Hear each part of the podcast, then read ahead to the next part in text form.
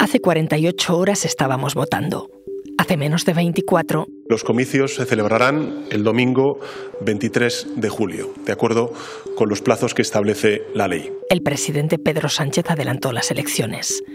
Lo único que está claro es que los resultados del 28 de mayo han inflado las expectativas de la derecha y han supuesto un golpe para los partidos progresistas. Un golpe tan duro que no se esperaban. Cómo piensan ahora recolocarse es una incógnita. Unos saben que la única salida es pactar, otros todavía no se pronuncian. Soy Ana Fuentes. Hoy en el país, la izquierda ante el adelanto electoral. ¿Y ahora qué?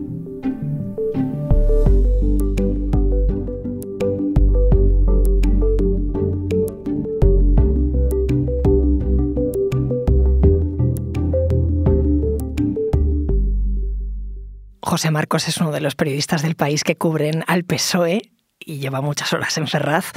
Lo primero, José, ¿cómo estás? Hola, Ana. Bueno, pues fíjate, eh, no hemos terminado una campaña electoral y ya nos hemos metido en, en otra, ¿no? Y además que, bueno, pues que va a marcar eh, el final de la legislatura y, y, veremos si la gobernabilidad de España para los próximos cuatro años. ¿Cómo te pilló el anuncio electoral? Pues mira, estaba en una cafetería que usamos un poquito de base de operaciones al lado de Ferraz y allí había algunos miembros de la dirección federal del PSOE que se enteraron, pues como tú y como yo y como el resto de españoles, eh, siguiendo la declaración institucional de Pedro Sánchez, del presidente del gobierno de la Moncloa. Pues no lo sabía prácticamente nadie, solo su, su grupo de máxima confianza te voy a hacer la pregunta que me imagino que te habrá hecho mucha gente.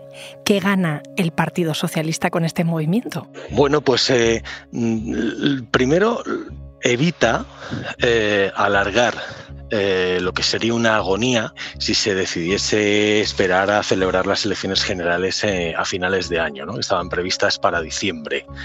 Y por otro lado, con esta decisión tan extrema, tan novedosa, que nadie tenía eh, presente y nadie se imaginaba, pues acabas de raíz con, con el ruido interno que pudiera haber. ¿no? Hay quienes piensan que esta campaña eh, ha sido demasiado en clave nacional y, no se le ha dado importancia a la gestión de los presidentes autonómicos y alcaldes del PSOE. ¿no? Digamos que ganas eh, cierta tranquilidad interna porque obliga al partido a ir a un todo o nada en unas elecciones generales, que además hay un hecho muy llamativo. Esto para, para, para, un partido como el PSOE es muy importante. Se tienen que aprobar las listas. Las federaciones de cada comunidad autónoma tienen que dar su visto bueno a los diputados, a los senadores. Entonces, claro, eh, digamos que no es cuestión de abrirse en canal, ¿no? Ante una fecha tan, tan trascendental para un partido de, gobierno como es el, Partido Socialista. Y luego lo que comentábamos, que evitas la agonía que ya sufrió el PSOE en 2011 cuando tuvieron un resultado malísimo en las autonómicas y municipales de mayo de ese año. Y José Luis Rodríguez Zapatero, bueno, pues de hecho no llegó a ser candidato en las elecciones generales seis meses después. El presidente del gobierno podría no haberse implicado en estas elecciones municipales y autonómicas, pero lo hizo. Y las elecciones se convirtieron en un plebiscito a Sánchez. La ola conservadora le ha arrasado y ha vuelto a convocar. ¿Hay partido? Por lo menos salen a, que haya partido. Si hubieran esperado hasta diciembre, en Ferraz y en la Moncloa tienen clarísimo que se habrían desgastado durante todos estos meses, que se habría haciendo más fuerte el Partido Popular y ahora creen que tienen una oportunidad porque al fijar las elecciones dentro de ocho semanas estarán muy frescos los gobiernos de Partido Popular y de Vox. El 17 de junio se tienen que constituir los ayuntamientos el PSOE ha perdido plazas tan simbólicas como Sevilla, Valladolid, que nadie vio peligrar, pero puede ser que en mitad de campaña electoral de estas elecciones generales todavía no haya claro eh, algunos gobiernos eh, de las comunidades donde el PP necesita a Vox para gobernar, como en la comunidad valenciana, en Baleares, en Aragón. Entonces, bueno, esta es la, esta es la baza con la que aspira bueno, a sacarle un rendimiento Pedro Sánchez ¿no? el 23 de julio. Estaba pensando que la convocatoria electoral además coincide con que a primeros de julio España coge el testigo de la presidencia de la Unión Europea. No sé, José, si puede tener algún impacto electoral que Sánchez se esté haciendo fotos por entonces con los líderes europeos. Bueno, yo, por lo que he visto en esta campaña electoral del 28 de mayo, no creo que eso vaya a ser determinante en las elecciones generales. Pero con este movimiento, Pedro Sánchez ha sorprendido a todos, porque si algo hemos escuchado durante todos estos años anteriores en la legislatura era que no iba a haber un adelanto electoral. Y uno de los motivos que Pedro Sánchez ha repetido en varias ocasiones en las reuniones de la ejecutiva del PSOE es que el segundo semestre de este año, de 2023, España presidía eh, la, Unión Europea. Lo que pasa es que ha visto que el desastre de, en estas elecciones ha sido de tal calibre que España necesita una estabilidad institucional precisamente ante un semestre de esta importancia. ¿Qué significado tiene, pensando ya en España, que el PSOE que mejor resultado ha obtenido en las municipales y autonómicas ha sido el de Emiliano García Paje en Castilla-La Mancha, que no es precisamente sanchista. Bueno, el de Emiliano García Paje, pero también en Asturias Adrián Barbón y en Navarra María Chivite, aunque ellos dos van a tener que necesitar eh, a algunos socios de gobierno, necesitarán pactos electorales. Eh, Emiliano García Paje, que no olvidemos, fue el primer varón del PSOE que gobernó en coalición con Podemos, es que la, memoria muchas veces nos falla. Lo que hizo luego fue darles el, abrazo del oso socialista y los absorbió, absorbió a parte de ese electorado en los siguientes comicios, ¿no? precisamente en 2019. Bueno, pues eh, eh, él estaba muy forzado a, obtener un gran resultado y de hecho solo Isabel Díaz Ayuso le ha superado en porcentaje de votos la noche del, del 28 de mayo. Pensando en los tiempos, ¿el PSOE buscaba darle un golpe de efecto a Feijóo? Bueno, aquí lo que puede pasar el 23 de julio es que eh, o Pedro Sánchez es presidente del gobierno y logra, digamos, una mayoría clara con los socios eh, que ha tenido en, el Congreso, o se adelanta en seis meses eh, el liderazgo de Alberto Núñez Feijóo, digamos, su llegada a la Moncloa. Yo insisto, es la única opción que contemplaban más lógica en, eh, en el Palacio de la Moncloa y en Ferraz para impedir ese cambio de ciclo que llevaría de nuevo al Partido Popular a la presidencia del Gobierno de España. José, ¿qué impacto tiene esta decisión del PSOE sobre su socio de gobierno? Pues el impacto es forzarles a aparcar sus diferencias y obligarles a ponerse de acuerdo. Ahora se han acelerado los plazos, los tiempos, de una manera que nadie se podía imaginar. La izquierda, la izquierda del PSOE está en esta tesitura. O se ponen de acuerdo y van juntos a las elecciones, o desde luego eh, la posibilidad de, de reeditar un gobierno de coalición progresista será muchísimo más difícil. Oye, tú que estás hablando ahora con mucha gente en Ferraz, ¿dónde va a poner el foco ahora el PSOE? ¿Va a girar a la derecha para recoger votos de ciudadanos o hacia la izquierda? Pues se va a centrar en su electorado. Si algo ha dejado claro el 28 de mayo es que el PSOE no puede eh, tratar de atraer al electorado que en su momento votó a Ciudadanos. Eh, ya lo hemos visto, esos casi dos millones de votantes han optado mayoritariamente, de una manera masiva, por el Partido Popular, incluso también por Vox. Lo que tiene que hacer el Partido Socialista, al menos es lo que nos comentan fuentes de la Dirección Federal, es lograr movilizar a alrededor de medio millón de votantes que lo que hicieron el 28 de mayo fue quedarse en casa, pero esto es, eh, eh, eh, digamos, una de las batallas que va a tener que resolver el 23 de julio el Partido Socialista. Al final, Bildu y RC han sido los únicos socios del gobierno que no han salido perjudicados. Bueno, Esquerra Republicana tiene una estructura municipal muy fuerte, ha resistido bastante bien, más allá del tirón que se daba por seguro del PSC en Cataluña. Lo que sí que llama más la atención es cómo poco a poco sí se va sentando más EH Bildu, va logrando tener un tejido municipal pues más, más cohesionado en el territorio, sobre todo en la provincia de Guipúzcoa, Y aquí, de hecho, lo que hacen en el PSOE es apelar que son ellos los que impiden un gobierno nacionalista en Euskadi del PNV con EH Bildu, pese al desgaste que les pueda suponer. ¿Hay opción de un frente de izquierda, de algo que se le parezca? Yo eso no lo veo, pero sí que hay quienes plantean que el PSOE y el proyecto de sumar, en caso de que Yolanda Díaz y, Podemos se pongan de acuerdo, hay quienes plantean que en algunas provincias del interior de España, las que reparten desde cinco diputados a, menos, que no se presenten el Partido Socialista y sumar, que lo hicieran eh, o en coalición o, uno de, las dos formaciones. Pero esto, claro, esto no está pensado, no está definido, eh, se tiene que estudiar, pero no hay apenas tiempo. Aunque aquí te diría que quizás le preguntásemos también mejor a la que más sabe de la izquierda a la izquierda del PSOE, que es Paula Choufa. Pues voy a hacer eso, voy a hablar con ella. Gracias, José. Gracias a ti. Y te dejo porque, mientras tanto, sigo por aquí en Ferraz. Enseguida volvemos porque escuchas hoy en el país y siempre tienes ganas de más, recuerda que los sábados y los domingos tienes nuevos episodios gracias a la colaboración de Podimo y El País Audio.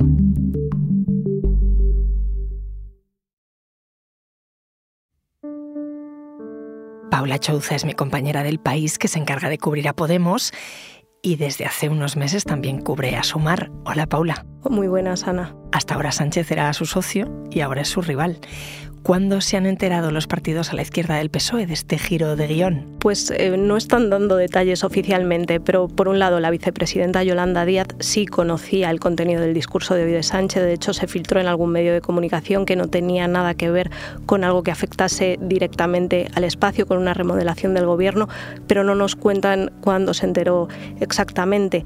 En cuanto a Podemos, sus dirigentes no han querido aclarar si conocían o no el anuncio, pero en todo caso es cierto que el partido llevaba meses alertando de un posible adelanto electoral si a Sánchez le convenía por los datos económicos o la situación política. Paula, ¿tú cómo te enteraste? Antes me decía José que a él le pilló también de sorpresa. Yo estaba aparcando el coche y lo, lo escuché en directo. El PSOE ha perdido votos, pero al final los grandes perdedores han sido los partidos que están a la izquierda de la izquierda. El plan tanto de Sumar como de Podemos, según vienes contando tú, era esperar estos resultados para encarar una posible unión ¿no? de cara a diciembre. Mm, con este adelanto electoral, ¿hay hueco para un pacto inmediato? ¿Qué te dicen? Bueno, lo contrario, lo que dicen es que sería un suicidio. Hasta el domingo el plan era, era retomar las negociaciones a partir de junio, una vez superados los comicios y viendo también el mapa definitivo que saliese de este 28 de mayo. Ahora, sin embargo, eh, los planes cambian y solo tienen 10 días para, para sumar, nunca mejor dicho. Fuentes de sumar y también de Podemos confirman que ya están hablando entre ellos y que se hablará en las próximas horas. La ley electoral en este sentido es muy clara. La LOREG establece que los partidos y las federaciones que establezcan un pacto de coalición deben comunicarlo a la Junta en los 10 días siguientes a la convocatoria, así que tienen muy poco tiempo para ponerse de acuerdo, menos de dos semanas también tienen 10 días para dar un nombre. La marca, la marca electoral, estamos hablando de la marca electoral, en el entorno de Díaz tienen claro que debería ser Sumar, creen que eso no puede estar en discusión, es ya un nombre que cuenta con un cierto arraigo y que además podría funcionar. ¿Eso lo ven así en Sumar? ¿Y en Podemos qué piensan de la marca? En Podemos todavía no abren oficialmente ese debate porque todavía hay muchas cuestiones de ese pacto, pues las listas, el reparto económico, el grado de influencia finalmente que tienen en el proyecto, que es otra de las cuestiones que están en juego, pues que se tienen que negociar. De todas maneras, Ana, todos hablan de hacer las cosas de otra manera. Pero para hacer las cosas de otra manera hay que hacer autocrítica. No sé si ha dado tiempo para eso. Bueno, Yolanda Díaz, también Izquierda Unida, han lanzado mensajes en las últimas horas, en el último día, señalando que toman nota del resultado. Díaz decía, hablaba precisamente de que hay que hacer las cosas de otra manera, sin distracciones, decía en Twitter. Pero Podemos, que ha reconocido que los resultados son malos y que no hay excusa ninguna, sí ha tratado de repartir culpas. Eh, habla de la falta de valentía del conjunto del bloque progresista, que es como una alusión velada al PSOE y a otras formaciones también de, de izquierda, y también de división, que electoralmente penaliza. Más allá de eso, no hemos visto mucha más autocrítica. mm, los dos partidos, Sumar y Podemos, llevan negociando meses y al final no llegaron de forma conjunta a las autonómicas. Uno de los escollos era la convocatoria de primarias abiertas para las candidaturas. Ahora, con tan poco tiempo, habrá barreras que desaparezcan. El reto es tremendo, aunque la urgencia puede precipitar un pacto que mm, de otra forma se habría dilatado meses y con un riesgo, yo creo, evidente de, desgaste. Los plazos obviamente ahora se achican, en 10 días es muy complicado llegar a un acuerdo, abrir una convocatoria de primarias. Em, es cierto que hay otros 10 días de margen para presentar las listas y, habrá que ver lo que es posible. De los resultados se desprende que la falta de unidad ha dejado muchos votos de la izquierda inutilizados. Vemos lo que ha pasado, sin ir más lejos, en el Ayuntamiento de Madrid, que se ha quedado a una décima, en el de Valencia o en las dos comunidades también. Incluso en Canarias, Podemos formaba parte de gobierno y ahí ha desaparecido del Parlamento. Eh, aquí luchaba con la plataforma de Alberto Rodríguez, Proyecto Drago Canarias, que tampoco ha conseguido representación. Al final, con la convocatoria de elecciones, mm, los partidos a la izquierda del PSOE tienen miedo de eso, de que se apueste por un voto útil hacia Pedro Sánchez. Lo que ha trasladado la propia vicepresidenta es que ella sale a ganar y de su resultado es verdad que dependerá en buena medida la, la, revalidación del gobierno. Se ha visto en estas elecciones como la caída de Unidas Podemos ha facilitado el cambio de gobiernos hacia la derecha en varias comunidades. Las encuestas han señalado hasta ahora, aunque hoy no sea el mejor día para hablar de encuestas quizás, que Díaz tiene una buena base electoral incluso entre los votantes socialistas. ¿Y qué pasa con el resto? El proyecto de Sumar se apoya en Ada Colau, eh, Barcelona en Común, Mónica García de Más Madrid y en Compromís, y, y ninguna ha salido bien parada. ¿Cómo plantea la izquierda de Barcelona, de Valencia, de Madrid resurgir de aquí a mes y medio? Los resultados de estas formaciones, si bien no han sido suficientes para seguir en el poder, tampoco han supuesto un desplome, como en el caso de, Podemos y de Izquierda Unida. Incluso Izquierda Unida en solitario ha resistido mejor en algunas plazas. Estoy pensando en Mieres, Rivas o incluso en su candidatura al Principado de Asturias, que ha conseguido tres escaños frente a un único escaño de Podemos la diferencia en Barcelona entre Colboni, y, que es el candidato del PSC, y Colau es mínima, estamos hablando de 140 votos. Y aunque Ayuso ha obtenido mayoría absoluta, Más Madrid sigue siendo la primera fuerza de la oposición. Competir con los resultados de Manuela Carmena, por ejemplo, en el Ayuntamiento de Madrid era muy complicado y en la formación creen que han cumplido con buena parte de las expectativas hay una base electoral, eso es lo que creo y el objetivo es movilizarla de aquí a menos de dos meses. Paula, ya para terminar, te voy a hacer la misma pregunta que le planteaba antes a José. En medio de una ola conservadora, el gobierno progresista convoca nuevas elecciones. ¿Se busca una movilización de los votantes a través de la unión de los partidos de la izquierda? ¿Es esto posible? ¿Hay partido? Distintas fuentes del espacio repiten que la unidad no necesariamente moviliza. Es cierto que lo vimos en Andalucía con la coalición de hasta seis partidos de izquierda. Y lo hemos visto ahora, donde en 10 de las 12 comunidades Podemos e Izquierda Unida eh, iban juntos.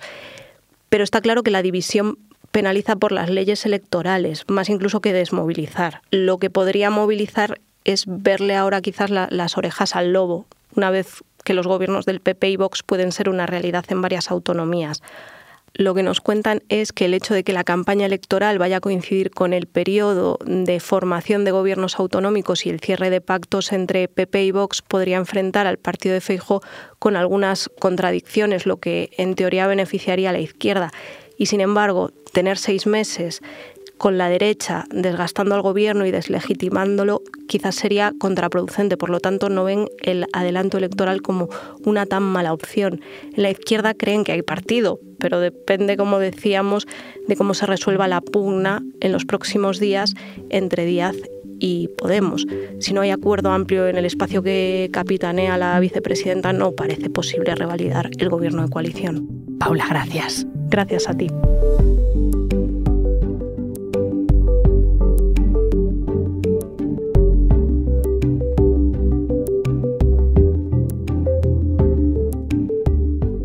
Este episodio lo he realizado con Marta Curiel. El diseño de sonido es de Camilo Iriarte, la edición es de Ana Rivera y la dirección de Silvia Cruz La Peña. Soy Ana Fuentes y esto ha sido Hoy en el País. Mañana volvemos con más historias. Gracias por escuchar.